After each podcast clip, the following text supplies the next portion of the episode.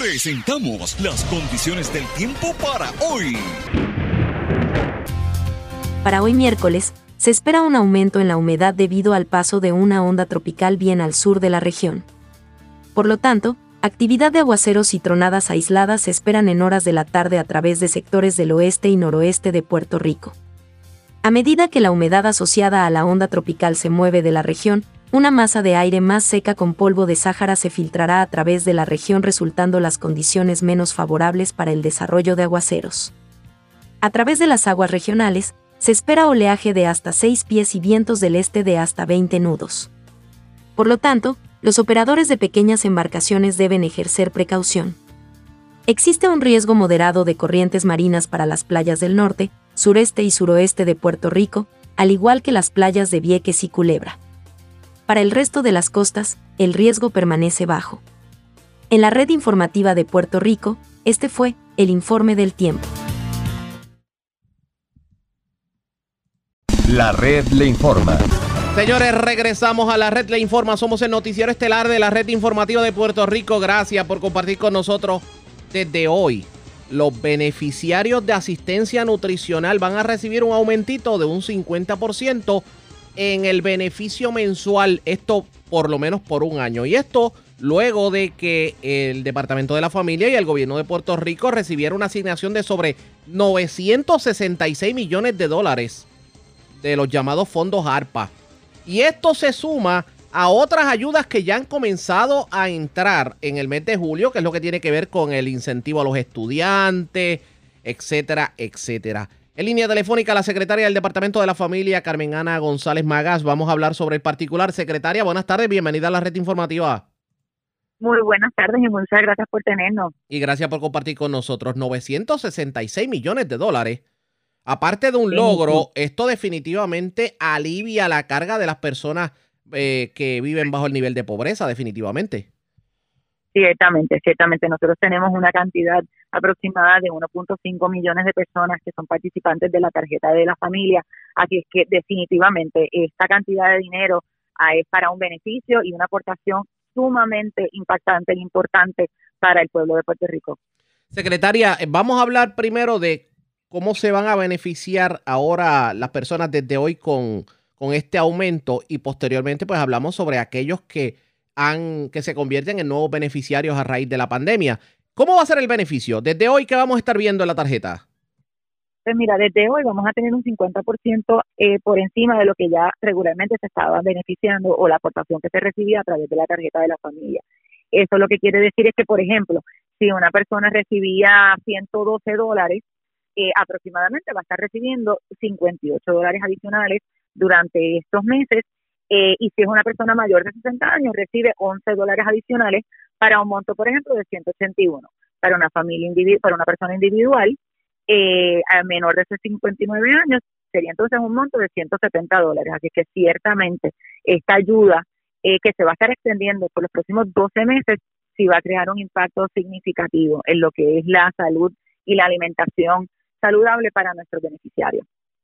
Me imagino que esto le sumamos el incentivo a los estudiantes que lleguen en verano, que estamos hablando de unos 400 dólares adicionales en el caso de, menores de edad y otro y el, y el otro incentivo que entró. O sea, que estamos hablando de mucho dinero que está entrando a los beneficiarios.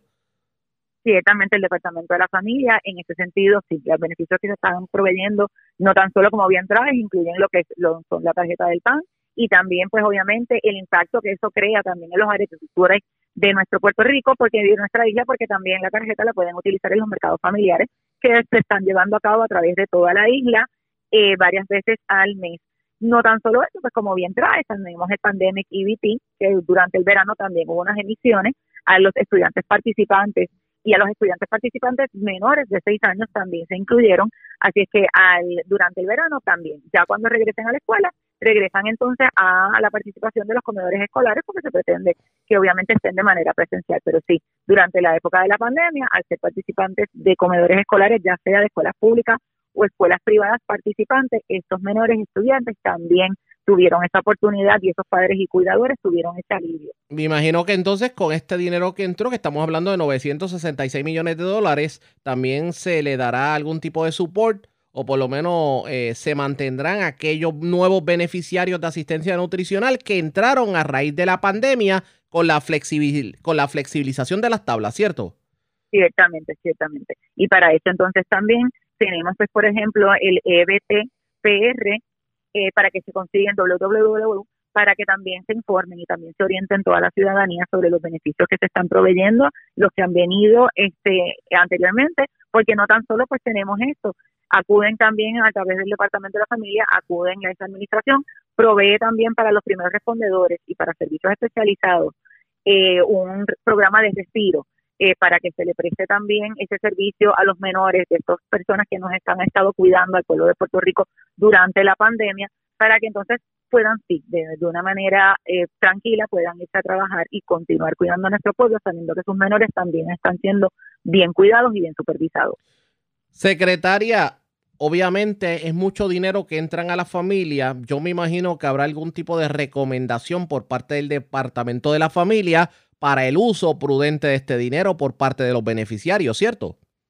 Definitivamente. Número uno, estos son unos beneficios que se pueden utilizar eh, la tarjeta del PAN por los eh, próximos seis meses no tiene que utilizarse inmediatamente, ya que también lo estamos extendiendo por 12 meses, eso es bien importante, tener las medidas, las medidas pues eh, cautelares de saber cómo utilizarlo, saber utilizarlo, porque es sumamente importante que se enfoquen en la comida saludable y en la sana alimentación de nuestros menores, pero también va a haber un momento en los cuales este, estos, pues, estos fondos, aunque la política pública del gobernador pues, ciertamente es continuar beneficiando de todas las maneras posibles y utilizar todos los recursos para que nuestros menores, nuestros adultos mayores, personas con diversidad funcional, en fin, toda población o todo individuo que tenga una necesidad particular sea atendida de manera inmediata y ágil.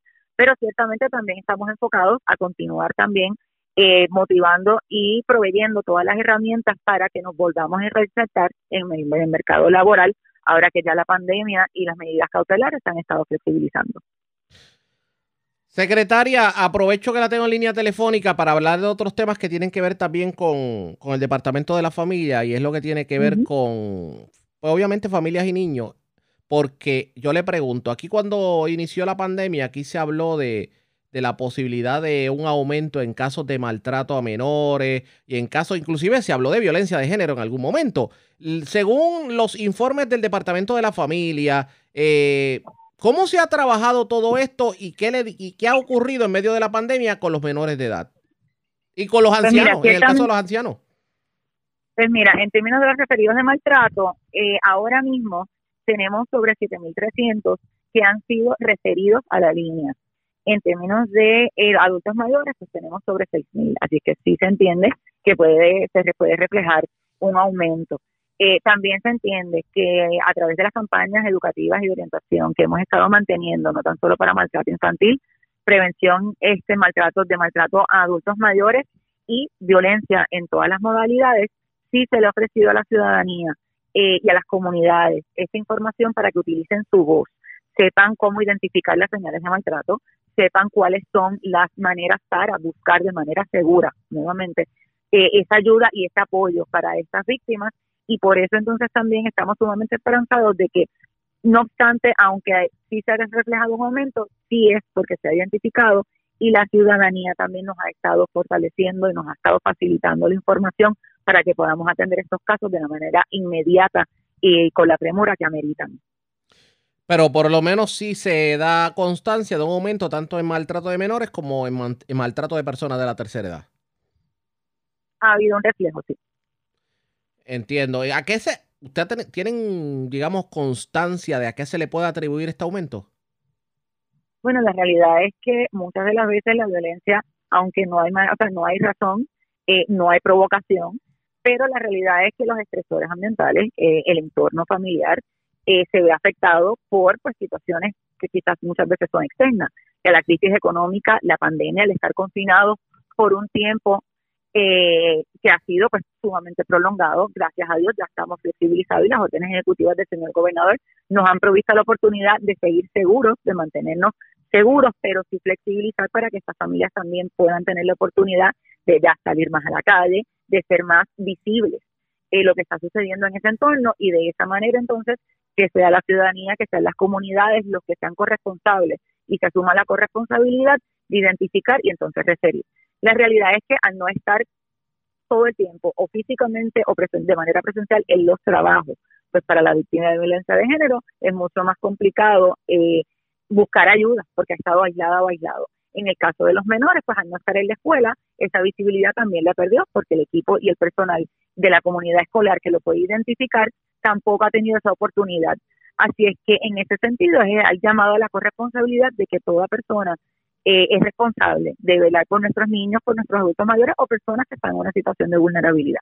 Secretaria, volviendo al tema de asistencia nutricional y de las ayudas, eh, me preguntan eh, amigos radio oyentes a través del chat que qué va a pasar, por ejemplo, obviamente el proceso de la pandemia ha detenido lo que es la la recertificación anual tanto de los beneficios de, asistencia nutricional como los de TANF, etcétera, etcétera. Me imagino que eso se va a retomar ahora que ya se está flexibilizando todo lo que tiene que ver con la orden ejecutiva. Eso se está retomando, se está también capacitando al personal del departamento, actualizando en términos de la información, sí se está retomando eh, y definitivamente lo que es la Administración para el Desarrollo Socioeconómico de la Familia está sumamente pendiente porque esto se ve de una manera ágil y efectiva para todos los beneficiarios. Bueno, pues vamos a estar bien, bien pendientes a lo que ocurra. Secretaria, agradezco el que haya compartido con nosotros. Buenas tardes. A ustedes y gracias por llevar el mensaje. Como siempre, la secretaria del Departamento de la Familia, Carmen Ana González Magas, lo cierto es que desde hoy llega un aumentito a los cupones, 50%.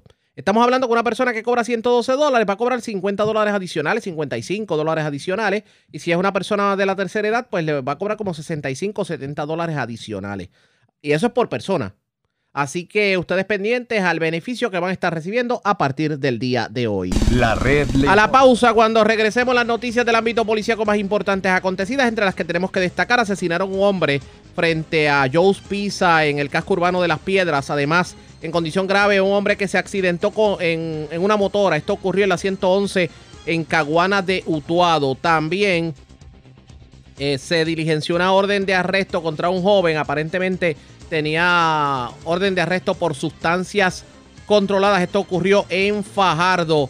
Y se reportó un incidente violento en una parroquia, específicamente la Estela Maris, en el condado. Aparentemente se le solicitó a una persona que se pusiera la mascarilla y se formó la segunda del noveno. En plena iglesia. A la pausa, regresamos en breve.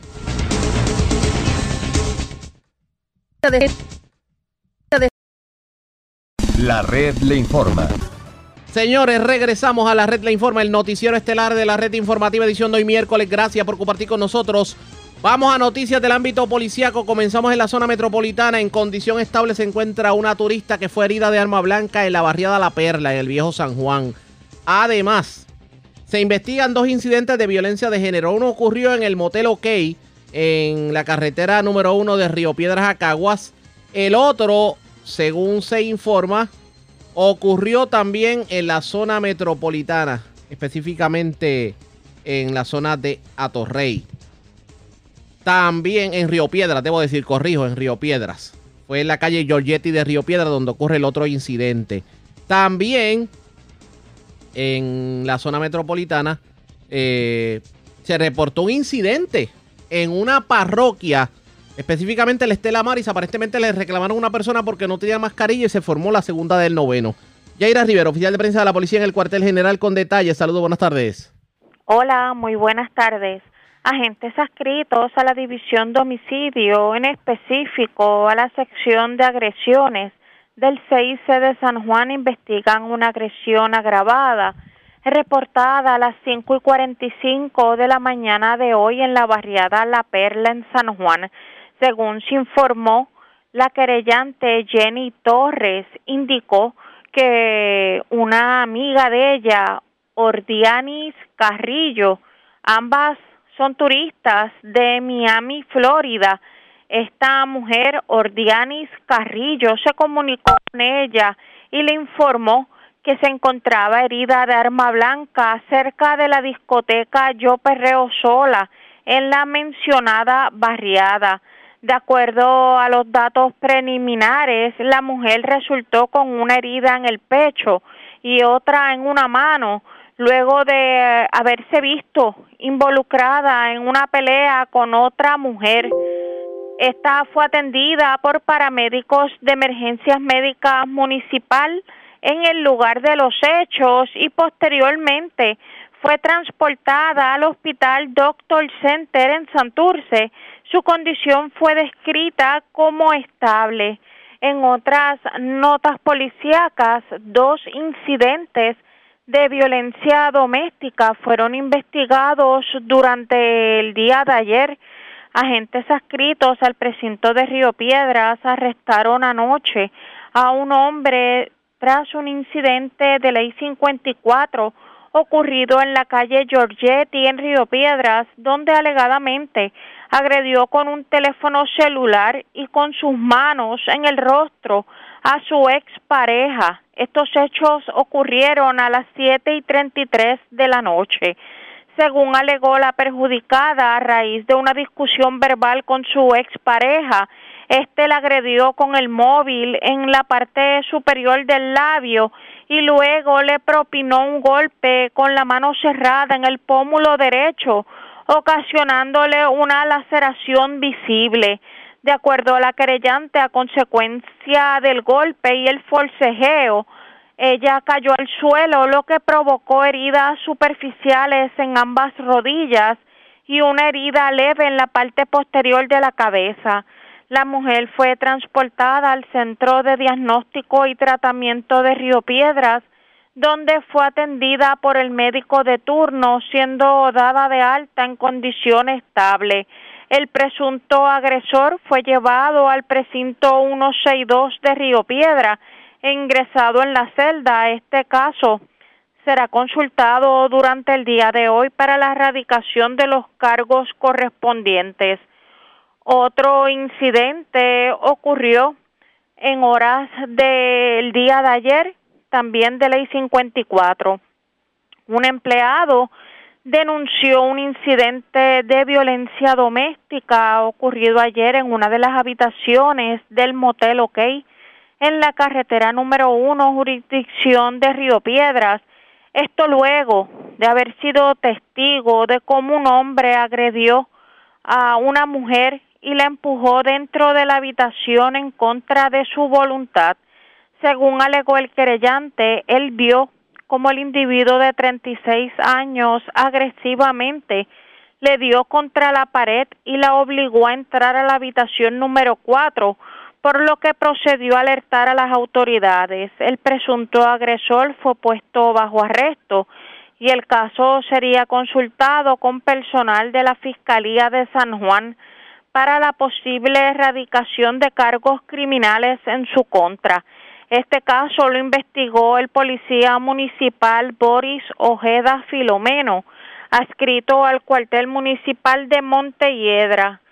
Por otro lado, una mujer de 73 años se querelló durante la noche de ayer ante policías municipales de San Juan tras un incidente debido a que otra persona no llevaba puesta la mascarilla. Esto en la parroquia Estela Maris, en la calle Cervantes número 69 en Condado. Según alegó la querellante Olga Iris Barreto, vecina de San Juan, que al solicitarle el uso de mascarilla a un hombre en el lugar antes mencionado, este le dijo palabras soeces. Ambas partes quedaron citadas al Tribunal de San Juan para el día 30 de julio a las 10 de la mañana. Este caso lo investigó el policía municipal César Hernández. Gracias por la información. Buenas tardes. Muy buenas tardes. Gracias, Sara Yaira Rivera, oficial de prensa de la policía en el cuartel general. Nos quedamos en la zona metropolitana porque se reportaron dos incidentes de agresión en el Supermax de la Avenida de Diego. Esto es la zona en, la zona de Santurce. Lo cierto es que en medio de estos incidentes, hasta en uno de ellos se utilizó gas pimienta. También vamos al centro de la isla, a la zona de la montaña, porque en condición estable se encuentra un hombre que sufrió un accidente con motora en la carretera 111 del barrio Caguana de Utuado. Kenia Ojeda, oficial de prensa de la policía con detalles. Saludos, buenas tardes. Buenas tardes. Las autoridades investigaron dos querellas de agresión reportadas durante la noche de ayer en el establecimiento Supermax ubicado en la avenida José de Diego en Monacillos. El primero de estos se reportó a las seis y cinco de la tarde de ayer, donde se denunció a un guardia de seguridad privado por esta alegadamente rociar gas pimienta a la querellante, una mujer vecina de Puerto Nuevo. Las circunstancias de este caso se encuentran bajo investigación y quedó citado para el 4 de agosto del 2021. Cabe señalar que la perjudicada se negó a recibir asistencia médica, mientras que a las nueve y veintiuno de la noche de ayer, un hombre vecino de Bayamón alegó que una mujer, la cual desconoce, lo agredió en el rostro y le profirió palabras soeces en medio de un incidente en el mencionado supermercado. El primero de los casos fue investigado por policías municipales de San Juan y el segundo fue investigado por Heidi Rivera, adscrita al precinto de Puerto Nuevo. Por otro lado, un accidente con motocicleta se reportó a las seis de la tarde de ayer en la carretera 111, kilómetro 52.1, en el barrio Caguana de Utuado. Según la información preliminar, se alertó a las autoridades a través del sistema de emergencias 911 con relación a un incidente donde una motora, que se desconoce la marca y modelo, impactó un talud de tierra conducida por Abel Rosa Rosario de 39 años.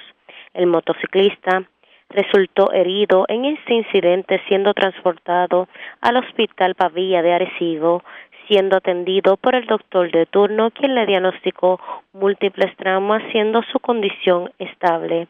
El agente Toledo de la División de Patrullas de Carreteras de se hizo cargo de la investigación junto al fiscal de turno. Gracias por la información. Buenas tardes. Buenas tardes. Gracias, era Kenny Ojeda, oficial de prensa de la policía en el cuartel general de la zona metro metropolitana. Vamos a la zona este de Puerto Rico. Hay dos incidentes ocurridos en Las Piedras. Uno fue un asesinato que ocurrió frente a Joe's Pizza, esto en la calle José Celso Barbosa del casco urbano de Las Piedras. El otro, una persona, un agricultor, aparentemente murió eh, picado por abejas. Y la información la tiene Francisco Colón, oficial de prensa de la Policía Humacao. Saludos, buenas tardes. Buenas tardes, Ariaga, y buenas tardes a todos los que escuchan. ¿Qué información tenemos? Mira, tenemos que una muerte violenta se reportó en horas de la noche de ayer frente a la pizzería Joe Pizza, ubicada en la calle José Celso Barbosa, de la zona urbana del pueblo de Las Piedras.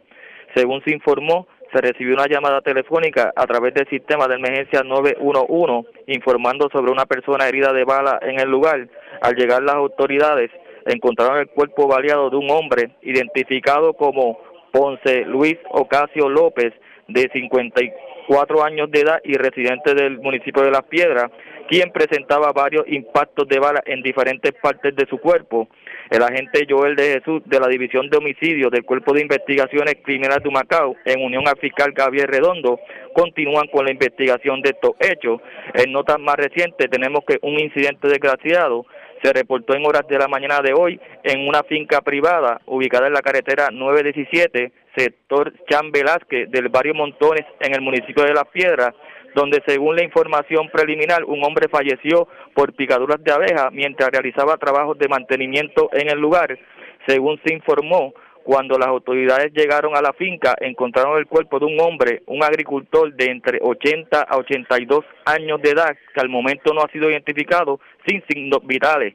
Agentes adscritos al Distrito de Las Piedras y personal de manejo de emergencia municipal, rescate civil de Las Piedras y avicultores del área llegaron al lugar. Agentes adscritos a la División de Homicidio del Cuerpo de Investigaciones Criminales de Humacao y el fiscal de turno se dirigen a la escena. Gracias por la información. Buenas tardes. Buenas tardes.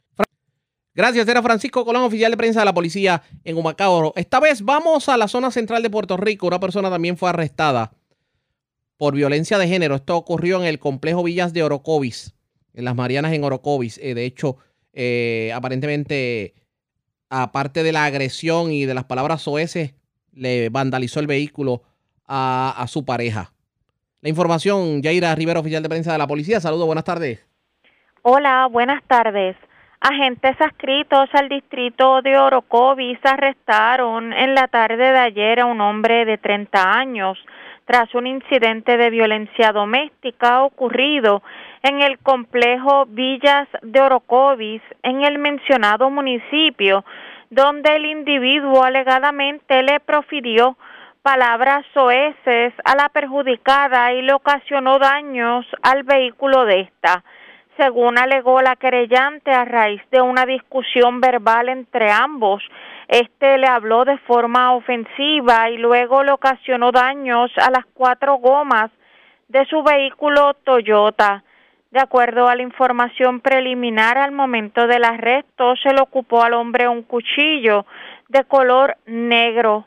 Posteriormente, el presunto agresor fue llevado al cuartel de Orocovis e ingresado en una celda. Este caso fue referido a personal de la División de Violencia Doméstica del 6 y Bonito, quienes continuarán con la investigación. Gracias por la información. Buenas tardes. Más noticias del ámbito policiaco en nuestra segunda hora de programación, pero antes hacemos lo siguiente. La red le informa. A la pausa identificamos nuestra cadena de emisoras en todo Puerto Rico. Regresamos con más en esta edición de hoy, miércoles del noticiero estelar de la red informativa. La red le informa. Señores, iniciamos nuestra segunda hora de programación. El resumen de noticias de mayor credibilidad en el país es la red le informa. Somos el noticiero estelar de la red informativa de Puerto Rico. Esta hora de la tarde, hoy, miércoles 7 de julio, continuamos pasando revistas sobre lo más importante acontecido, como siempre, a través de las emisoras que forman parte de la red, que son Cumbre, Éxitos 1530, X61, Radio Grito y Red 93. www.redinformativa.net. Señores, las noticias ahora. Las noticias. La red le Y estas son las informaciones más importantes en la red le informa para hoy miércoles 7 de julio. Tribunal Apelativo le abre las puertas a Ricardo Rosselló a juramentar como cabildero estadista, pero el Tribunal Supremo pudiera dañarle la celebración por ahora. Cobertura completa en esta edición.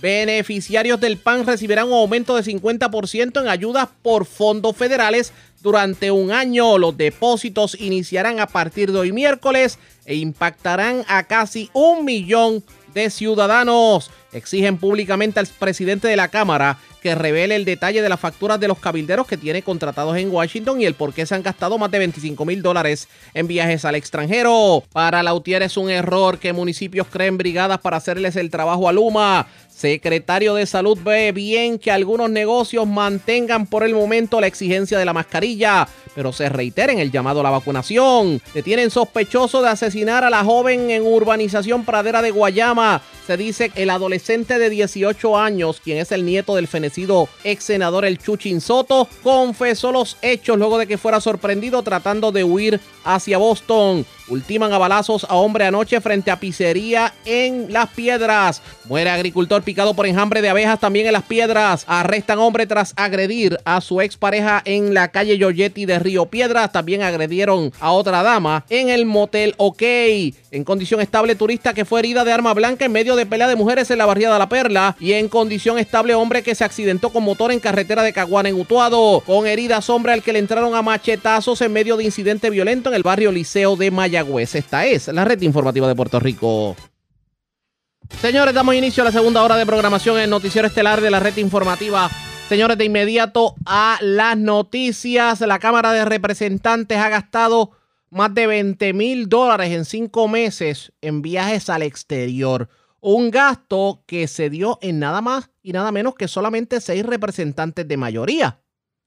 Una cifra que no incluye la gastada durante el mes de junio del 2021, en donde también viajaron. Aparentemente han gastado más de 25 mil dólares en viajes, pero no solamente ese es el gasto que se está cuestionando en el día de hoy, también se está cuestionando el gasto de la Cámara de Representantes en cabilderos que tienen contratados en Washington. En línea telefónica, el portavoz alterno del Partido Nuevo Progresista en la Cámara, el representante Gabriel Rodríguez Aguiló. Saludos, buenas tardes, bienvenido a la red informativa. Buenas tardes, Arriaga, para ti, a todos los amigos y amigas que escuchan de la red informativa. Y gracias por compartir con nosotros. Ya se han gastado como 25 mil dólares en viajes, seis legisladores, y también vemos un gasto en cabilderos que uno se pregunta, ¿para qué quiere cabilderos la Cámara de Representantes en Washington? Cuéntenos. Bueno, son dos temas. Nosotros eh, estamos exigiéndole al presidente de la Cámara, Tatito Hernández, que desde que llegó y dio su mensaje inaugural, habló de la transparencia, que todo iba a estar publicado en la página de la Cámara de Representantes. Eh, nosotros hace unos meses atrás sacamos a la luz pública los contratos de tres empresas de cabilderos en Washington, que el propio Tatito reconoció que era para cabildear en contra de la estadidad. Así que en ese sentido nosotros En ese momento levantamos la voz, hicimos señalamiento. Una de esas compañías tiene la capacidad de facturar a 650 dólares la hora. Es decir, Ariaga, que con dos horas de trabajo que facture esa compañía de cabilderos, va a generar el mismo ingreso que generaría un empleado cobrando 7.25 la hora en un mes completo de trabajo, 1.200 dólares. Así que le estamos exigiendo que las facturas que deben haber sometido esas compañías de cabilderos sean compartidas con nosotros para nosotros corroborar cuál es el trabajo que están haciendo, cómo lo están haciendo y cuánto es que se le está pagando o se le ha pagado a estas compañías de cabildeo en Washington. ¿Y se ha explicado para qué el cabildeo? Pues no, no. Él dice que, bueno, nos ha dicho que están disponibles para hacer gestiones en Washington para todos los legisladores. Nos han dicho unas cuantas cosas como esa, pero ciertamente eh, estas compañías, estas, estas, eh, estos individuos de estas eh, cabilderos están allí para ir en contra de la voluntad del pueblo en las urnas que, favoreció la estadidad. Punto. Una vez como se erradicaron los proyectos de estadidad, una vez se radicó el proyecto de igualdad para Puerto Rico, comenzó David Hernández la contratación de estas compañías para cabildear en contra de la voluntad del pueblo. Así que por eso es que estamos exigiendo la factura. La factura vamos a ver eh, qué es lo que están haciendo el día a día y, qué es lo que realmente están facturando. Esas facturas no están en la página de la Cámara de Representantes, por lo menos anoche a las 10 de la noche, la última vez que lo corroboré, no estaban disponibles esas facturas en la página de la Cámara de Representantes. Por eso lo estamos pidiendo para que se comparta con nosotros. La forma en que ha estado trabajando la Cámara de Representantes y estos gastos inexplicables, ¿qué pasa por su mente? Bueno, es un fracaso. Esta es la peor legislatura que ha tenido Puerto Rico en su historia, la menos productiva, en la que le ha puesto nombres de calle, días especiales, nombres de meses, más allá de legislación trascendental que vaya a impactar la vida del puertorriqueño en la parte de educación, infraestructura, permisología, desarrollo económico, nada de eso ocurre, en la salud no ocurre nada. Así que sencillamente nosotros eh, estamos también señalando que al día de hoy el presidente de la Cámara le redujo o nos redujo a las minorías el presupuesto para poder operar nuestras oficinas entre un 25 y un 30% de, de nuestro presupuesto, diciendo que no tenía fondos, ¿verdad?, por el recorte que la Junta está promoviendo para el presupuesto de la legislatura, pero por otro lado, que nos encontramos en la misma página de la, de la Cámara que al día de hoy se han gastado más de 20, más de 25 mil dólares en viajes, solamente en viajes de un grupo exclusivo y selecto del presidente en la Cámara de Representantes. El presidente y un grupo selecto de sus legisladores han viajado y han gastado más de 25 mil dólares en los primeros seis meses de, su administración. Dígame algo. Eh, la bueno, si usted fuera a calificar la labor de la legislatura bajo la sombrilla de Tatito Hernández en estos últimos seis meses? ¿Cuál sería su calificación? Yo no doy, nunca lo he hecho, Ariaga. No, no, ¿verdad? Yo siempre digo que, eso le corresponde al pueblo. Pero yo sí te puedo decir que está colgado. Yo sí te puedo decir que están colgados. Eh, o sea, aquí él habla de que se aprobó una reforma laboral, una enmienda a la reforma laboral. Eso no es cierto la reforma, las enmiendas a la reforma laboral todavía están en el trámite legislativo. Él habla de que aprobó, se aprobó en la Cámara y como si la legislatura ya hubiese aprobado el salario mínimo a 9 dólares la hora. Eso es falso. No se ha aprobado todavía, está en el proceso legislativo, no se aprobó el comité de conferencia. Así que no tienen, no tienen nada que anunciar positivo, no tienen nada que mencionar el presidente de la Cámara, vuelvo y repito, es la Asamblea Legislativa menos productiva que ha tenido Puerto Rico en su historia. Así que para mí está colgado. En cuanto a proyectos se refiere, ya que estamos hablando precisamente de la legislatura, dígame uno de los que se haya aprobado que sea importante para el pueblo, que usted entienda que valió la pena. Es difícil, me lo puesto. Este, bueno, se aprobó el, el presupuesto de retiro digno, que es la política pública que establece la zapata para evitar los recortes de las pensiones. Es un proyecto de la compañera Lourdes Ramos. Así que ciertamente, pues este proyecto te voy a decir lo que sí que es importante, le votamos a favor. Más allá de eso, pues, proyectos significativos, ahora de, de repente no me acuerdo, más allá de nombres de, ca- de carreteras y eh, entre otras cosas. No pinta bien definitivamente. Aprovecho que lo tengo en línea telefónica. Usted es de Ciales, ¿cierto? Correcto. Sí, ¿Cuánta- correcto. ¿Cuántas veces ha ido a la luz en Ciales según su conocimiento? Se ha ido en varios sectores, que no es nada nuevo. Eh, antes de que llegara Luma, estuvimos trabajando con las deficiencias que tenían varias comunidades, por ejemplo, en la carretera 149, en el sector de los barrios de Cialitos. Eh, nosotros eh, habíamos hecho gestiones y se estaban reemplazando unos eh, transformadores, se estaban corrigiendo unas líneas, se estaba haciendo un ejercicio, ¿verdad?, este, para mejorar el servicio. Obviamente, en esa área hace falta mucho el desganche. Así que eh, esas áreas hemos sufrido el, ¿verdad? la necesidad de servicio. En el barrio Pozas también eh, se, ha, se ha visto afectada, pero mayormente en el área eh, que está hacia la montaña, ¿verdad? No es el área urbana, no es el área, por ejemplo, Cordillera, Frontón, La Cumbre, o sea, Torrijos Cumbre, no, no lo hemos visto afectado. Sí tenemos problemas con el agua y el alcalde y el servidor estamos buscando alternativas para que se pueda solucionar de una vez y por todas. El sistema de agua de Ciales es uno complejo, son varios sistemas eh, que atienden las comunidades, no es uno solo que atiende todos Ciales, así que cada cual tiene su pa- particularidad, cada cual tiene su problema y estamos buscando las alternativas y los fondos que sabemos que están disponibles para que se puedan atender las necesidades de la falta de agua, más allá del servicio eléctrico en estos pueblos de Ciales. Bueno, vamos a ver qué va a terminar ocurriendo con el agua, porque la gente definitivamente necesita el agua en estos sectores y parecería que la autoridad de acueductos simplemente se olvidó de Ciales. Bueno, solo no puedo decir que se olvidó, porque ciertamente el, el director regional, eh, el director de área han estado trabajando, ¿verdad? Buscando alternativas que son responsivos. Yo sería injusto si dijera eso. Eh, al igual que los directores de Ponce, que tiene que ver con el agua que llega al barrio Pozas de Ciales, de la región sur, perdón, que llega a, a Pozas de Ciales. Pero ciertamente eh, la, la empresa, la corporación, tiene que asignarle fondos para mejorar el sistema o los sistemas de agua en Ciales. Por ejemplo, el sistema de frontón, el sistema de cordillera tiene que ser mejorado y tenemos que solucionar de una vez por todas la situación que estamos enfrentando en el barrio Poza, que es provocada por el, el sistema que viene de la región sur y no viene del área norte. Así que tenemos que trabajar con eso. Estamos buscando la alternativa junto al alcalde y junto a la corporación, pero obviamente fiscalizando a la corporación para que se mueva y asigne los fondos que sabemos que están disponibles para atender este problema. Vamos a ver qué termina ocurriendo. Gracias por haber compartido con nosotros. Buenas tardes. Buenas tardes. Era el representante Gabriel Rodríguez Aguilo, está cuestionando los gastos en- alegres o cuestionables o misteriosos de la Cámara de Representantes en cabilderos y en viajes al exterior. También aprovecha para hablarle de la situación de Ciales, que dice que la situación del agua potable en Ciales está, bueno, es insostenible. Sobre todo cuando de siete días a la semana, cinco o seis días, los residentes de Ciales no tienen servicio de agua potable, que tiene que decir acueductos sobre el particular pendientes a la red informativa.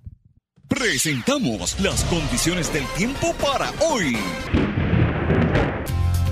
Para hoy miércoles, se espera un aumento en la humedad debido al paso de una onda tropical bien al sur de la región. Por lo tanto, actividad de aguaceros y tronadas aisladas se esperan en horas de la tarde a través de sectores del oeste y noroeste de Puerto Rico. A medida que la humedad asociada a la onda tropical se mueve de la región, una masa de aire más seca con polvo de Sáhara se filtrará a través de la región resultando las condiciones menos favorables para el desarrollo de aguaceros. A través de las aguas regionales, se espera oleaje de hasta 6 pies y vientos del este de hasta 20 nudos. Por lo tanto, los operadores de pequeñas embarcaciones deben ejercer precaución. Existe un riesgo moderado de corrientes marinas para las playas del norte, sureste y suroeste de Puerto Rico, al igual que las playas de Vieques y Culebra.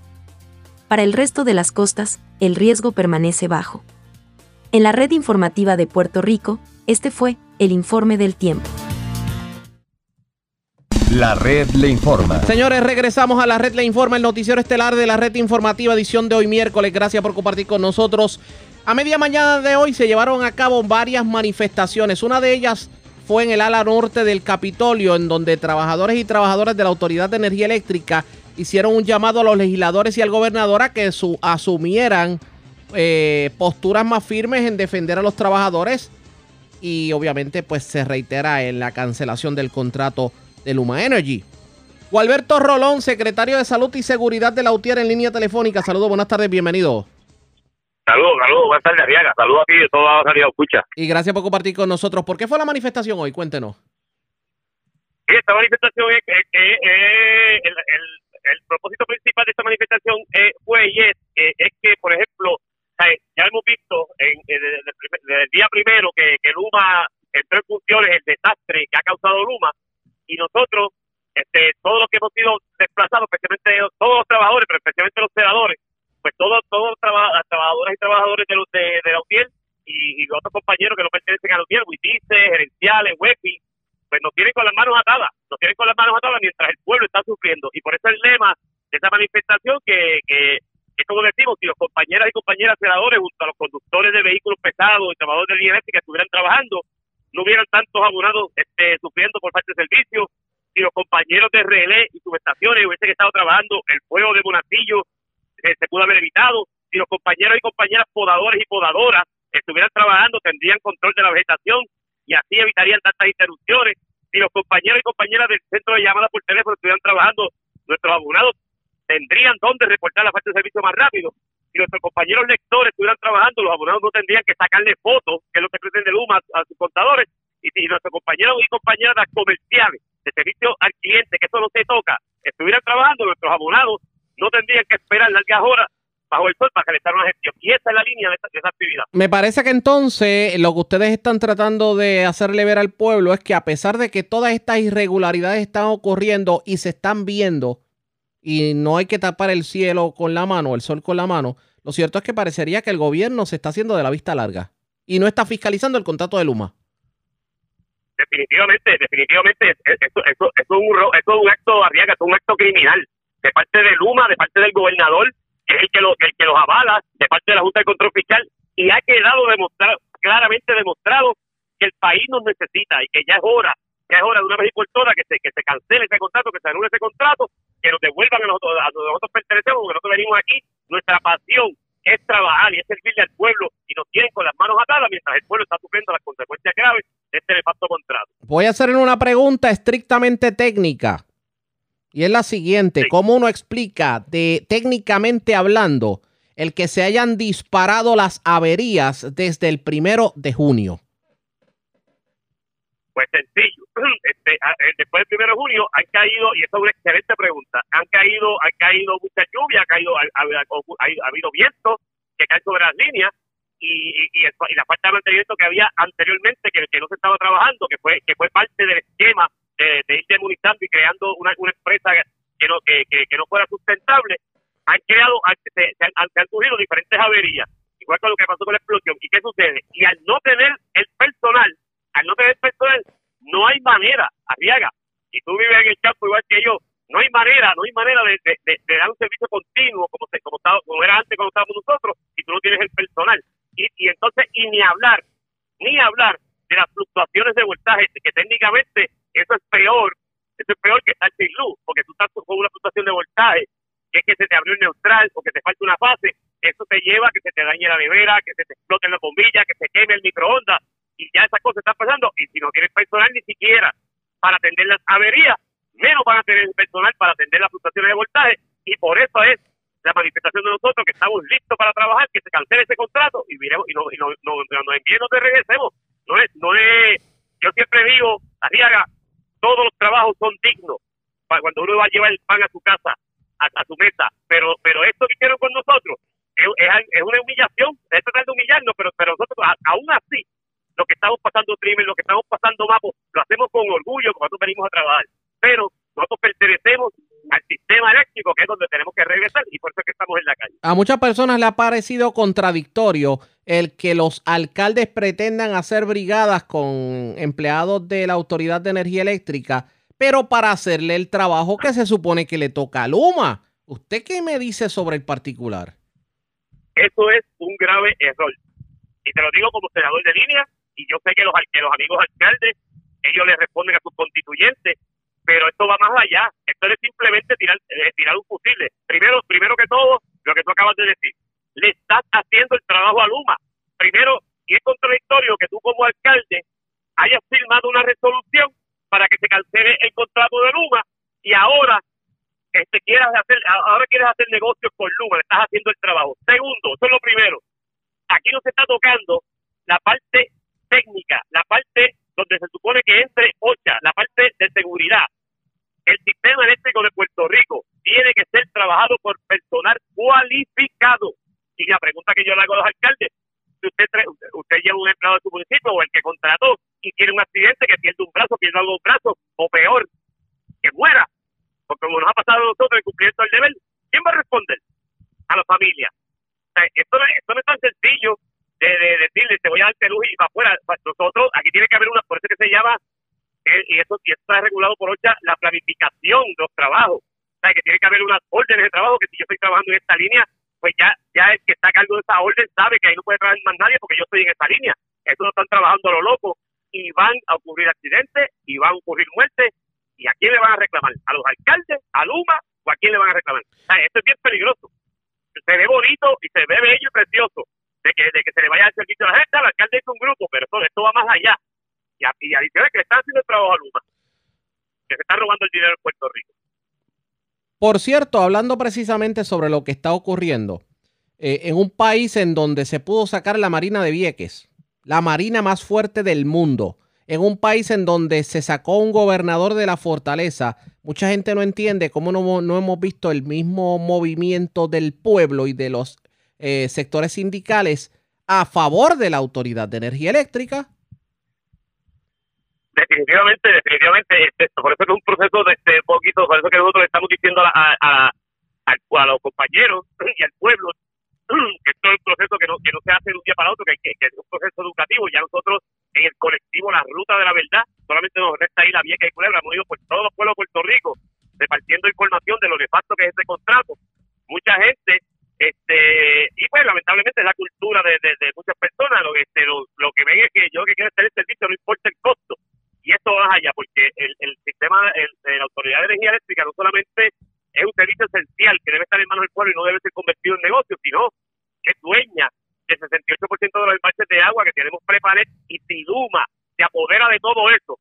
Nosotros aquí vamos a estar va, va a ser el mismo el mismo el mismo esquema de desplazar a la gente esto, solamente la gente pobre no va a poder pagar la luz y nosotros este es el llamado que le hacemos ahí tú has dado en el punto neurálgico de todo esto el llamado de nosotros es que le da esa conciencia al pueblo para que el pueblo se tire a la calle.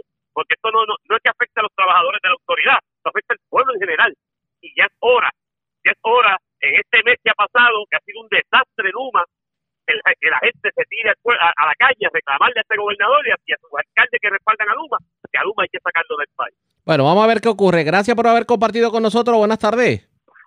Seguro que sí, buenas tardes. Ya ustedes escucharon, era el jefe de salud y seguridad de la UTIER o Alberto Rolón en medio de la protesta que hubo en el día de hoy. Tenemos que continuar precisamente el tema de energía eléctrica, pero antes hacemos lo siguiente. La red Hacemos una pausa y cuando regresemos hablamos sobre otras manifestaciones que hubo y también el dolor de cabeza de los alcaldes, no solamente con energía eléctrica, sino con la autoridad de acueductos y alcantarillados. También Regresamos con más noticias del ámbito policíaco. Es lo próximo la pausa. Regresamos.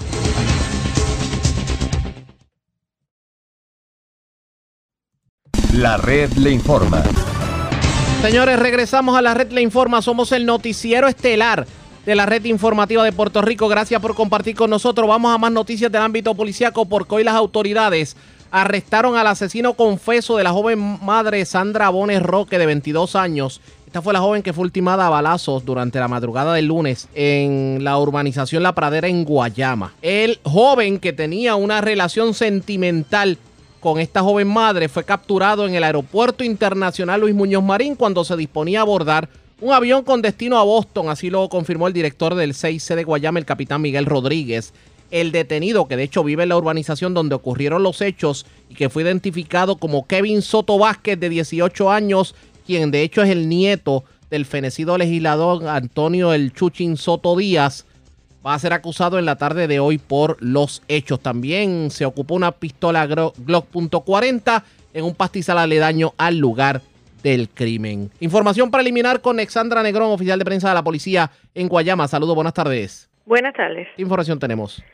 La policía logró el arresto de un hombre durante la madrugada de hoy, hoy quien confesó el asesinato de Sandra Ivonne Roque, de 22 años, quien fue asesinada frente a sus dos hijos y se prestan a radicar cargos en su contra durante el día de hoy. Más adelante se estará ampliando esta información. Gracias por la información. Buenas tardes. De hecho, en este caso, la información que se tiene apunta a que aparentemente el, la persona que asesinó a esta joven citó a, la dama al lugar, allí a la urbanización La Pradera, y allí pues simplemente la asesinó. Vamos con más noticias del ámbito policiaco, porque en condición de cuidado se encuentra un infante que cayó en una piscina, un hecho ocurrido en Guaynabo. Además, se reportó un asesinato en el barrio Ingenio frente a un supermercado en Toa Baja y se llevaron un arma de fuego de un vehículo estacionado en un un sector específicamente de la zona metropolitana. Y es Wanda Santana, oficial de prensa de la policía en Bayamón, quien nos trae detalles en vivo. Saludos, buenas tardes. Buenas tardes para usted y para todos. ¿Qué información tenemos? Policías municipales de Guaynabo investigaron en la tarde de ayer un incidente desgraciado donde presuntamente un menor de un año y medio cayó a una piscina de una residencia ubicada en la urbanización Gordon Hills State en Guaynabo. Según la información, alegó el querellante, padre del menor, que su hijo tuvo acceso al área de la piscina, donde luego de un tiempo indeterminado fue encontrado flotando. El menor fue transportado por emergencias médicas al Hospital Metropolitano Pediátrico y posteriormente al Hospital San Francisco, siendo atendido por el médico de turno en el área de intensivo pediátrico en condición de cuidado. Por otra parte, agentes adscritos al distrito de Tuabaja investigaron una muerte violenta en la carretera 867 frente al supermercado Mi Casita en el barrio Ingenio en Tuabaja. De acuerdo a la información, a través del sistema de emergencias 911, se alertó sobre un accidente de vehículo con motora. Al llegar la policía al lugar, se percataron de que se trataba de una muerte violenta, donde se encontró el cuerpo de un hombre, el cual fue identificado por familiares como Ernesto Rafael Villafañe Miranda, de 21 años, con varios impactos de bala que le ocasionaron la muerte. El agente Rodríguez junto a la fiscal Liz López se hicieron cargo de la investigación. Y por último, una apropiación ilegal a un vehículo fue reportada en horas de la noche, ocurrido en el área del estacionamiento de Plaza Guainabo en Guainabo. Alegó el perjudicado que alguien con libre acceso a su vehículo Lincoln Navegador del año 2013 se apropió de una cartera la cual contenía documentos personales, licencia de portación de armas y un arma de fuego marca Springfield color negra, modelo XDM calibre 9. Policías municipales de Guaynabo investigaron preliminarmente y refirieron a la División de Propiedad del CIC de Bayamón. Buenas tardes. Y buenas tardes para usted también. Gracias, era Wanda Santana, oficial de prensa de la policía en Bayamón, de la zona metropolitana. Vamos al oeste de Puerto Rico porque en condición estable se encuentra un hombre al que le entraron a machetazos. Esto ocurrió en el barrio Liceo de Mayagüez y es Manuel Cruz, oficial de prensa de la policía en el oeste. ¿Quién nos trae detalles en vivo? Saludos, buenas tardes. Saludos, buenas tardes. Eh, correcto, en fecha del 6 de julio, a eso de las 7 de la noche, fue reportada una agresión agravada, esto con arma blanca, un machete, en la calle Salvador VII del barrio Liceo en Mayagüez. Alega el perjudicado, identificado como Nelson Pires Mercado, residente del lugar, que fue agredido por varios sujetos, quienes alegadamente utilizaron un machete, resultando con varias heridas en el área de la cabeza. Este fue llevado a la sala de emergencias del Mayagüez Medical Center por paramédicos municipales y fue atendido por el doctor Joel López, quien le tomó unos 28 puntos de sutura en el área de la cabeza, quedando bajo observación. Este caso fue referido al agente Carlos Sánchez de la División de Homicidios del Cuerpo de Investigaciones Criminales de Mayagüez. Gracias por la información. Buenas tardes. Buenas tardes. Gracias, era Manuel Cruz, oficial de prensa de la Policía en Mayagüez, de la zona oeste. Vamos a la zona noreste de Puerto Rico. Una persona fue arrestada. Aparentemente se le buscaba por sustancias controladas con una fianza de más de 200 mil dólares. Yaira Rivera, oficial de prensa con detalles. Saludos, buenas tardes. Hola, buenas tardes.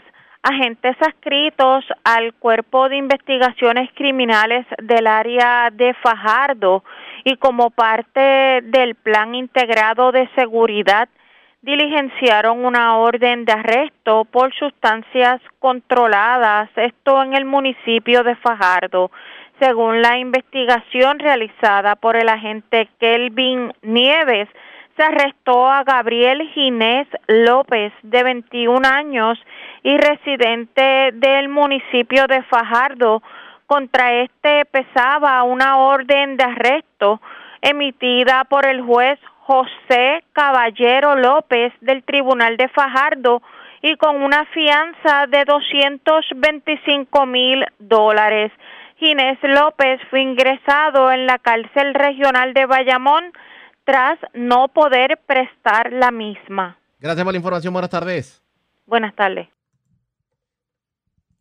Yaira Rivera, oficial de prensa de la policía en la zona metropolitana. Vamos a cambiar de tema porque aunque hemos visto números alentadores en estos últimos cuatro días en cuanto al COVID se refiere, si hay una preocupación con lo que pueden ser eh, los, los casos de positivos. Y ante ello, el secretario del Departamento de Salud, el doctor Carlos Mellado, dice que a pesar de las libertades que se han dado en la nueva orden ejecutiva, que se debe seguir la prudencia. En entrevista con Denis Pérez, esto dijo el secretario de Salud, el doctor Carlos Mellado. ¿Verdad? Si se quiere, en el asunto esto del COVID, vimos en la lista, en el informe diario que nos envían cero decesos, ¿verdad? Eh, cero decesos y pocos casos. Sí, es correcto. Estamos teniendo, ¿verdad? Este número números bajitos, desde ya llevamos sostenidamente eh, mes y, dos semanas con esto. Aunque sí, te tengo que decir, ¿verdad?, que en el día de ayer eh, hubo un incremento a 2.3% de los casos.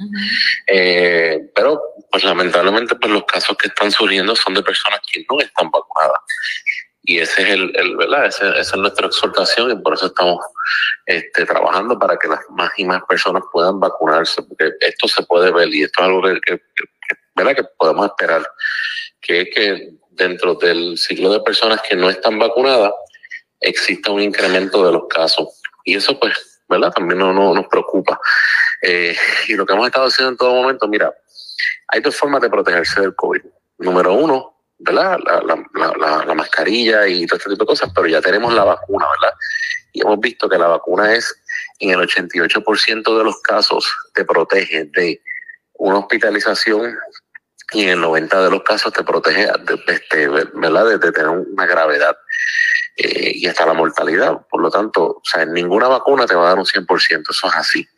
Eh, pero hemos visto que la, la gente que ha tenido COVID con las dos series de vacuna no le da de la manera, o sea, no le da agresivamente. Eh, y la mortalidad es cero, no hemos tenido un solo caso, solamente tuvimos un caso de una persona que murió, pero ese paciente era trasplantado renal. Eh, y sabemos que pacientes que están inmunocomprometidos, pues la inmunidad que va a, a darle la vacuna no va a ser la misma que un paciente que está normal. Y cuando hablamos de inmunocomprometidos, estamos hablando de personas que tengan fallo cardíaco, personas que estén trasplantados renal, VIH-Sida, cáncer, diabéticos crónicos, ese tipo de personas, pues lamentablemente pues no, no, van a llegar a un por ciento de inmunidad, eh, ¿verdad? Ese 90% que estamos buscando de una persona que no, que no padezca de nada. Por eso es que se ha dicho que, que las personas que, que no tienen vacuna o que están inmunocomprometidos deben seguir utilizando la mascarilla.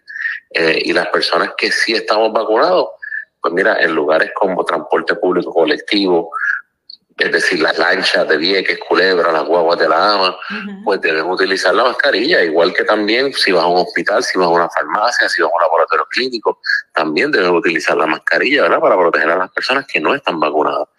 Así que nada, estamos reforzando la vacunación, diciéndole a todo el mundo que la manera de poder salir de esto es vacunándonos. Así que seguimos exhortando a través de los medios. Hay una, doctor, hay una, hay un debate entre la ciudadanía con relación a la, a la, a la mascarilla. Y yo quisiera que usted aclarara, ¿verdad?, la, ciencia detrás de no utilizarla como, según las nuevas, ¿verdad?, la, las guías que se han emitido recientemente y la, y, la, y la otra cosa, doctor, que yo lo que le digo a todo el mundo es, si quieres seguir usándola, úsala. ¿Cuál es el problema? O sea, nadie te está obligando a quitártela.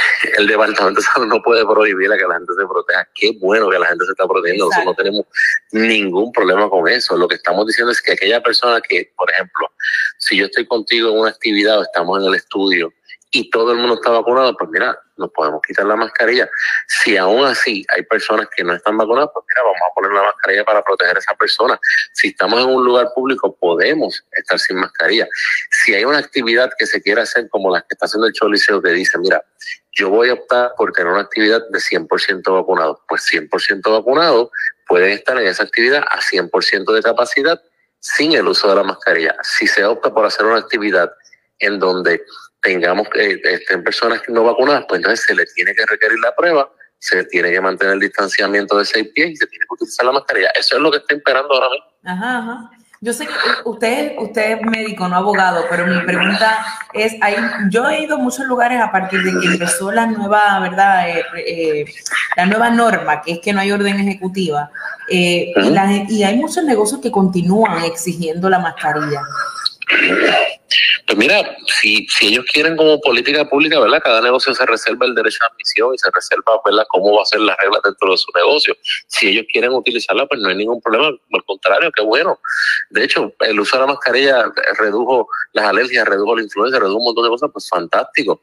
Pero lo que estamos diciendo es, la vacuna es buena, hay personas que quieren confiar en la vacuna, pues vamos a saber, ¿verdad? Queremos, o sea, toda restricción es para volver a la normalidad no existen restricciones para quedarnos restringidos. Por lo tanto, eso es lo que impera, pero yo, a nosotros el Departamento de Salud jamás se va a interponer entre las personas que se sientan pues fantástico que la usen. De hecho, yo, si me preguntas a mí, yo voy a estar sin mascarilla hasta tanto y cuanto esté en un lugar público. Si yo estoy en un lugar público, voy a tener la mascarilla por respetar a las personas que no han querido vacunarse, por la razón que sea, pues yo no voy a entrar en esa controversia.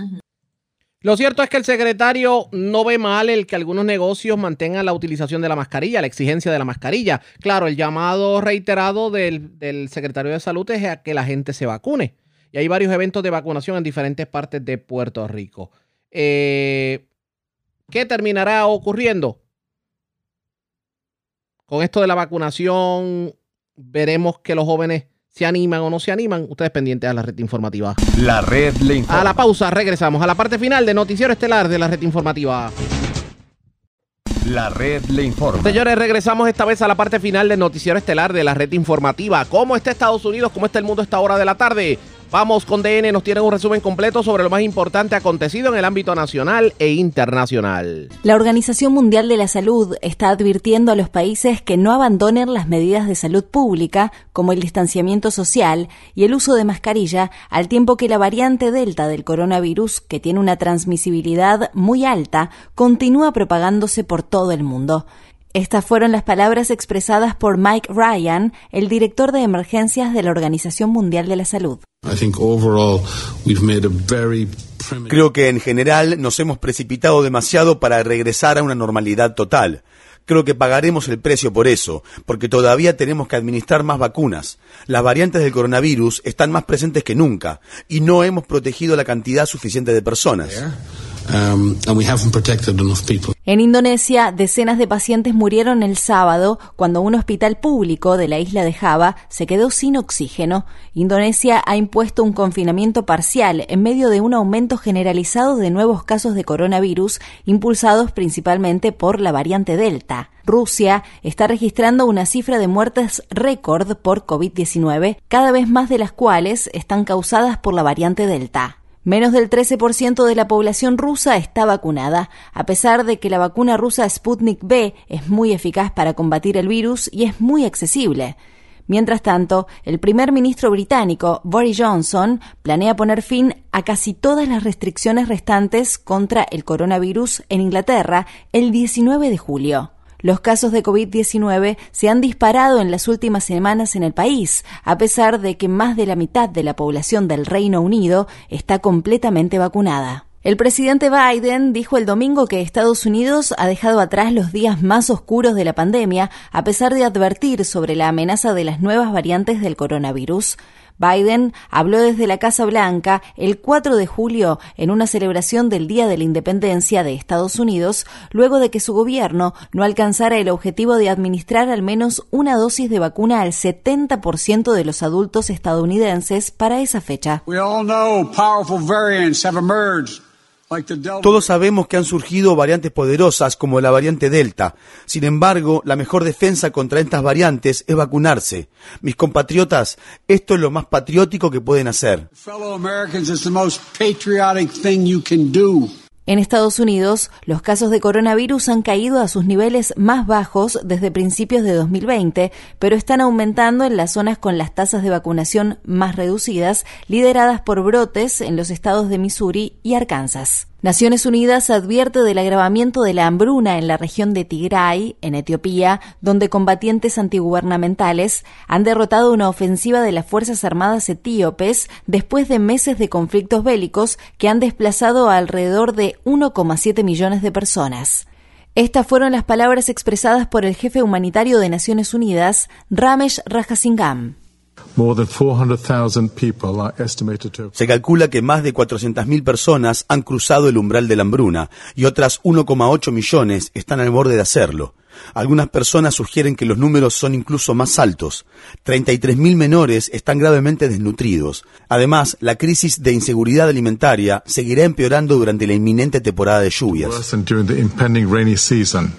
El conflicto se produjo en medio de una sequía exacerbada por la crisis del cambio climático y siguió a una plaga de langostas que devastó cultivos en todo el este de África en 2020. En Honduras, un ex oficial militar y empresario hondureño, entrenado en Estados Unidos, fue declarado culpable de planear el asesinato en 2016 de Berta Cáceres, una defensora del agua y de la tierra perteneciente al pueblo indígena Lenca. La Corte Suprema de Honduras dictaminó por unanimidad el lunes que David Castillo, expresidente de la hidroeléctrica DESA, fue coautor del asesinato de Cáceres. Cáceres fue asesinada mientras lideraba la lucha contra la construcción de una enorme represa, propiedad de dicha compañía hidroeléctrica, en un río del suroeste de Honduras que es sagrado para el pueblo indígena lenca. Berta Zúñiga Cáceres, una de las hijas de Berta Cáceres, celebró el veredicto de culpabilidad de Castillo. Es decir que nosotros estamos muy satisfechas porque contra todos los obstáculos,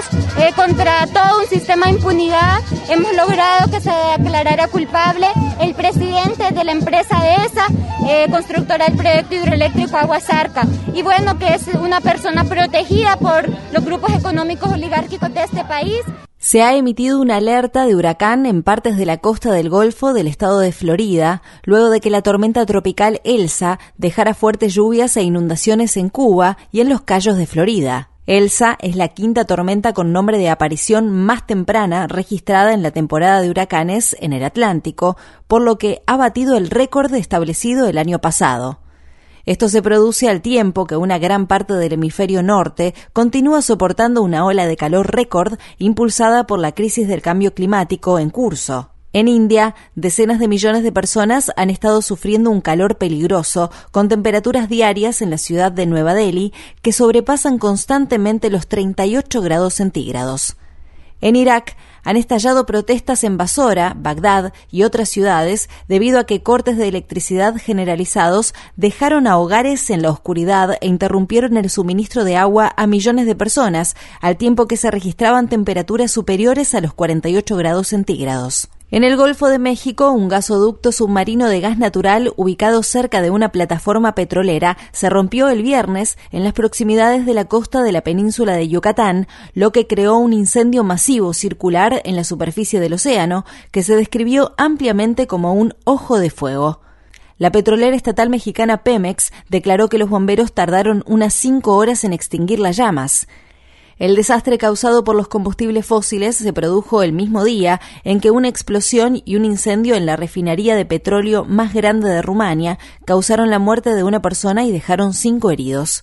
Asimismo, en Tailandia, una explosión que ocurrió el lunes en una fábrica de sustancias químicas en las afueras de la ciudad de Bangkok causó la muerte de una persona y dejó al menos a otras 33 heridas. Las autoridades tailandesas evacuaron a miles de personas que se encontraban dentro de un radio de 5 kilómetros de la planta, la cual albergaba unas 50 toneladas métricas de sustancias químicas peligrosas. En el estado de Tennessee, activistas medioambientales están celebrando la cancelación del proyecto de construcción del oleoducto Byhalia Connection, que habría transportado petróleo crudo a través de un acuífero que proporciona agua potable a un millón de personas. La compañía renunció a su plan de construir el oleoducto a lo largo de un tramo de 80 kilómetros que atravesaría comunidades mayormente afroestadounidenses en el área de la ciudad de Memphis, en medio de una intensa oposición local. El líder comunitario Justin J. Pearson calificó la cancelación del oleoducto como un testimonio extraordinario de lo que Memphis y el condado de Shelby pueden hacer cuando los ciudadanos afianzan su poder en la justicia. La lucha contra el oleoducto Valhalla Connection atrajo el apoyo de líderes activistas por los derechos civiles, incluidos el reverendo William Barber y el ex vicepresidente Al Gore, quien calificó el oleoducto como una estafa racista e imprudente. En el estado de Iowa, una jueza federal condenó al activista contra el cambio climático Jessica Resnick a ocho años de prisión por dañar partes del oleoducto Dakota Access en 2016 y 2017. La jueza del Tribunal de Distrito de Estados Unidos, Rebecca Goodgame Evinger, también ordenó que Resnick pague casi 3,2 millones de dólares en indemnización. En 2016, Jessica Resnick y su compañera activista Ruby Montoya incendiaron cinco piezas de maquinaria pesada que se estaban utilizando para construir el oleoducto Dakota Access. Luego, las dos recorrieron un tramo de la tubería destruyendo las válvulas, lo que demoró la construcción durante semanas. Sus acciones se inspiraron en el movimiento del grupo Kings Bay Plowshares, que utilizó medidas directas de protesta no violenta para atacar ojivas nucleares e instalaciones militares. Resnick le dijo a Democracy Now! en 2017 que estaba tratando de prevenir una catástrofe climática mientras protegía los acuíferos en su estado natal de Iowa. Creo que el petróleo que se extrae del suelo, la maquinaria que lo hace y la infraestructura que lo sostiene constituyen violencia. Estas herramientas y estos mecanismos que han creado en colusión la industria, el poder corporativo y el poder gubernamental son destructivos, son violentos y hay que detenerlos. Aviones de combate israelíes bombardearon partes de la franja de Gaza el sábado, actos que según el ejército israelí se cometieron en represalia por los globos incendiarios lanzados desde el territorio palestino sitiado. Esta es la violación más reciente de un frágil alto el fuego establecido el 21 de mayo que puso fin al ataque de 11 días de Israel a Gaza, durante el cual murieron 260 palestinos, incluidos 66 menores. En Chile, una mujer indígena mapuche fue electa para presidir la reescritura de la constitución del país. Elisa Loncón es profesora universitaria y activista comunitaria. Loncón fue elegida por más de la mitad de los 155 delegados encargados de redactar una nueva constitución chilena que reemplazará el documento actual, elaborado durante la dictadura de Augusto Pinochet. La red le informa. Señores, enganchamos los guantes. Regresamos mañana jueves a las 3 de la tarde, cuando nuevamente a través de Cumbre, de Éxitos 1530, de X61, de Radio Grito y de Red 93 les presentaremos el resumen de noticias de mayor credibilidad en el país. Hasta entonces, que la pasen bien.